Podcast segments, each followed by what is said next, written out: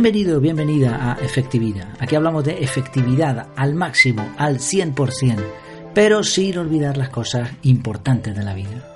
Y una de esas cosas importantes es meditar, reflexionar, también aprender de los demás. Aquí en este podcast hemos traído entrevistas efectivas en las que intentamos extraer al máximo todo aquello que nos pueden enseñar referentes o mentores en determinadas temáticas. Pero hoy no vamos a hablar de eso, vamos a hablar de algo parecido. El tema de hoy es pon un mentor en tu vida. ¿Alguna vez has sentido la necesidad de tener un referente? ¿Alguien que te diera ese consejo que tanto necesitabas? ¿Una persona honesta y confiable que te sirviera de ejemplo? Muchas de estas cualidades y otras más se resumen en la figura del mentor.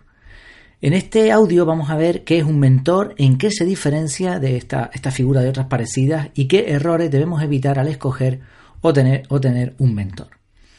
Vamos allá. Para comenzar, eh, la definición de mentor, como siempre intentamos ¿no? Mm, esquematizar un poco todo esto. Primero, ver qué es un mentor. ¿no? Un mentor sería un consejero o una, un guía de una persona. Mm, el origen de la palabra no está del todo claro, pero parece que viene de mentor. Según la Wikipedia, mentor, por cierto, qué bien suenan estas palabras, ¿no? Que, que, tenemos el acento en segunda, tercera sílaba, lo que sea, ¿no? Y le ponemos la sílaba cambiada con la acentuación en la primera. Por ejemplo, edredon, edredón, edredon, suena muy nórdico. Podrías transformar un montón de palabras así, es muy gracioso. Bueno, este mentor era un personaje mitológico. Cuando el héroe Odiseo partió hacia sus batallas, encomendó a Mentor sus intereses y también la educación de su hijo Telémaco. Según la mitología, la diosa Atenea adoptó la apariencia de Mentor para acompañar a Telémaco y después en alguna otra ocasión posterior también utilizó esta figura. Pero no vamos a hablar hoy de mitología. Esto lo puedes encontrar en cualquier otro sitio como la Wikipedia. Lo que nos interesa es conocer la figura del mentor hoy en día ¿En qué se diferencia de otro tipo de personas que también nos ayudan?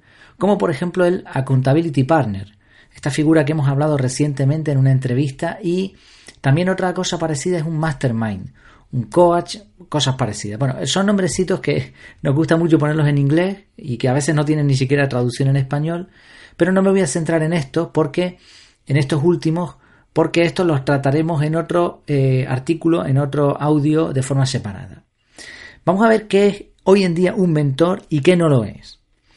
Podríamos decir que es una especie de consejero personal. Es alguien que te ayuda a conseguir un objetivo.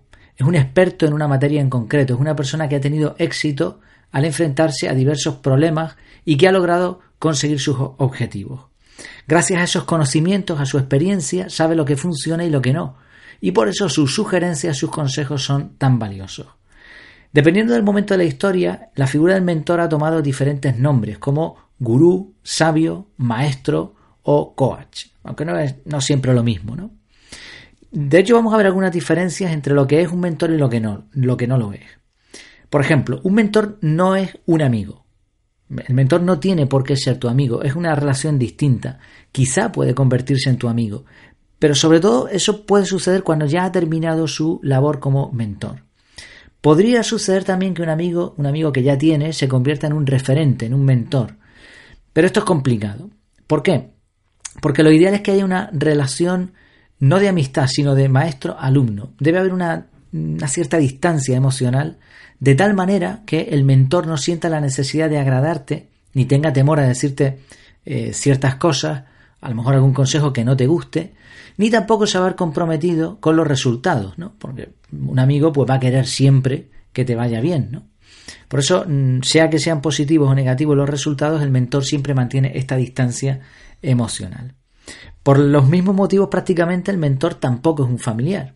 Podría ser un padre, una madre, un hermano mayor, a lo mejor puede coincidir. Estos son familiares y a lo mejor hasta amigos, te pueden dar buenos consejos, pero no es exactamente la figura de un mentor.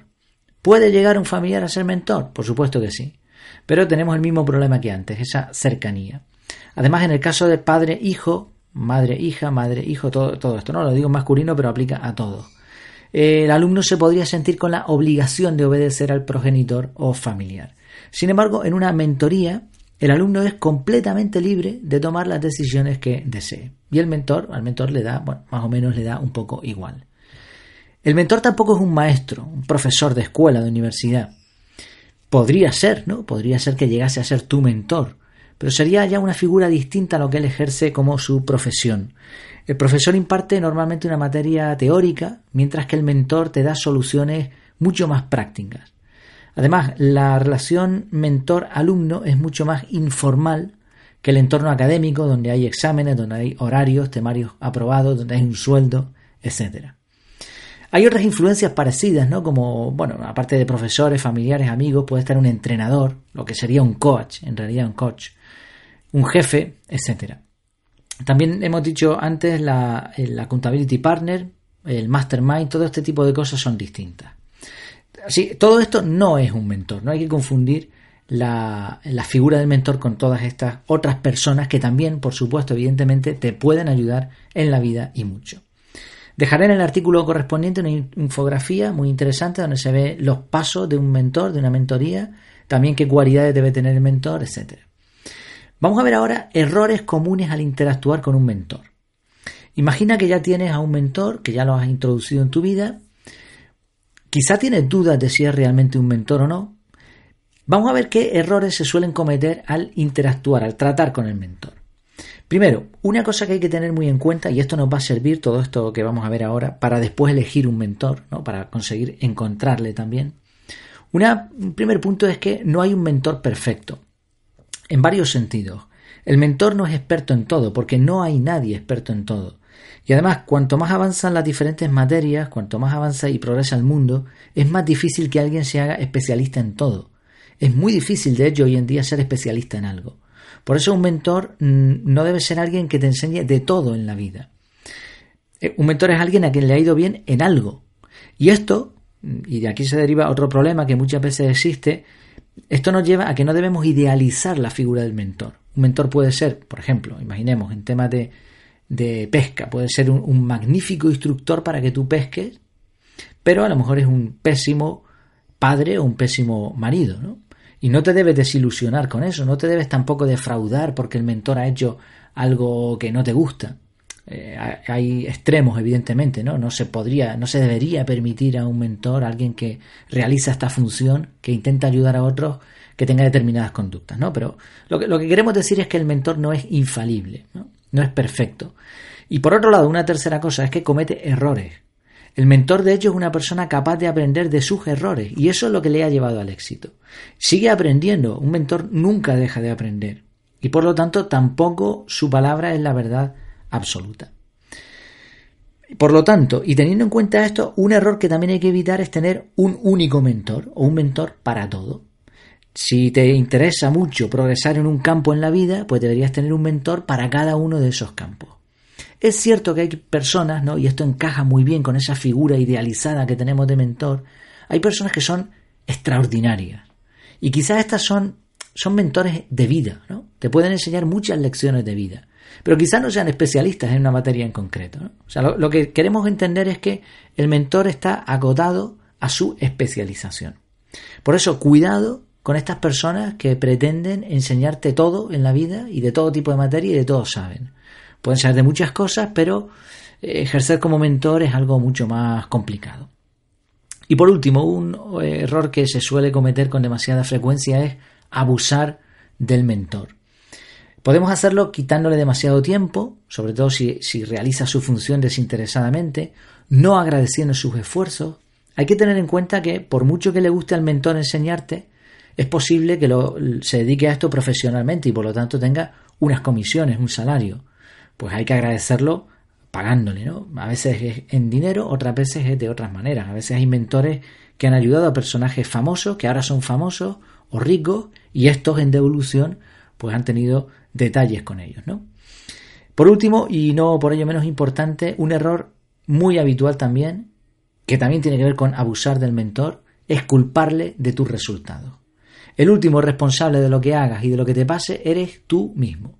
Hay una frase de Jorge Bucay, más allá de, esto, hay, otra frase sobre Bucay que es cuánto daño ha hecho Bucay, ¿no? con sus frasecitas, pero la verdad que hay algunas que son muy buenas. Esta me gustó. Dice, porque nadie puede saber por ti, nadie puede crecer por ti, nadie puede buscar por ti, nadie puede hacer por ti lo que tú mismo debes hacer. La existencia no admite representantes. Sí, el mentor te puede ayudar mucho o poco, pero los resultados, el esfuerzo es solo y exclusivamente tuyo. Bien, ¿te va gustando esta figura del mentor? ¿Cómo podemos encontrar un mentor? ¿Cómo puedes conseguir localizar a estas personas que tanto te pueden ayudar en la vida? Este es el punto quizá más complicado. Y de hecho, la figura del mentor está muy relacionada con una, un concepto idealista, ¿no? Ese del mentor que tiene tanto interés en enseñar lo que sabe, tanto disfruta haciéndolo, que él es el que busca a alumnos con potencial. Cuando lo encuentra, de forma totalmente desinteresada, le ayuda y no se separa de él hasta que el alumno consigue ser igual o mejor que él. Ese es su objetivo más elevado y lo que le da la felicidad. Esto es idealista, esto es difícil de conseguir. Es muy difícil que una persona con estas características te encuentre, ¿no? Una persona, pues esto, millonario, que ya ha conseguido éxito en su vida con cierta edad, que ahora te localiza y te coge como alumno. Hay un libro muy bonito que explica muy bien esta figura del mentor y que al mismo tiempo da un montón de lecciones. Se titula Sé imparable, la importancia de la persistencia para alcanzar el éxito, de Alden Mills excomandante de pelotón de los Navy SEAL. Además, mm, me gusta mucho porque utiliza la analogía de un capitán de barco y un, marinero que tiene también su propio barco y luego en cada capítulo, en cada sección te va enseñando lecciones de los Navy SEALs. Eh, muy interesante, te dejo también el enlace en el artículo correspondiente. Bueno, como decíamos, esto de encontrar este tipo de mentor de forma tan natural es complicado. Así que vamos a ver otras cinco opciones. Primero, los conocidos, es decir, busca en tu entorno personas que tú conozcas, no que conozcas personalmente, sino que les hayas visto o que sean conocidos o amigos o socios o jefes de personas que conoces. Si se te viene un rostro a la memoria, anótalo y ahora busca la oportunidad de acercarte a él y pídele un minuto de su atención. ¿Te han preparado algún discursito? Dile simplemente que te has fijado en su trabajo y que te gustaría eh, pedirle alguna sugerencia. Asegúrale que no le vas a quitar tiempo y sé siempre agradecido. Si esa persona es tu mentor, la relación va a fluir por sí sola.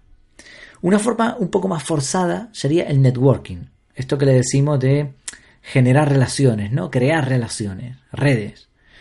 Mm, este tipo de personas, los mentores, suelen relacionarse con personas afines a sus gustos y objetivos.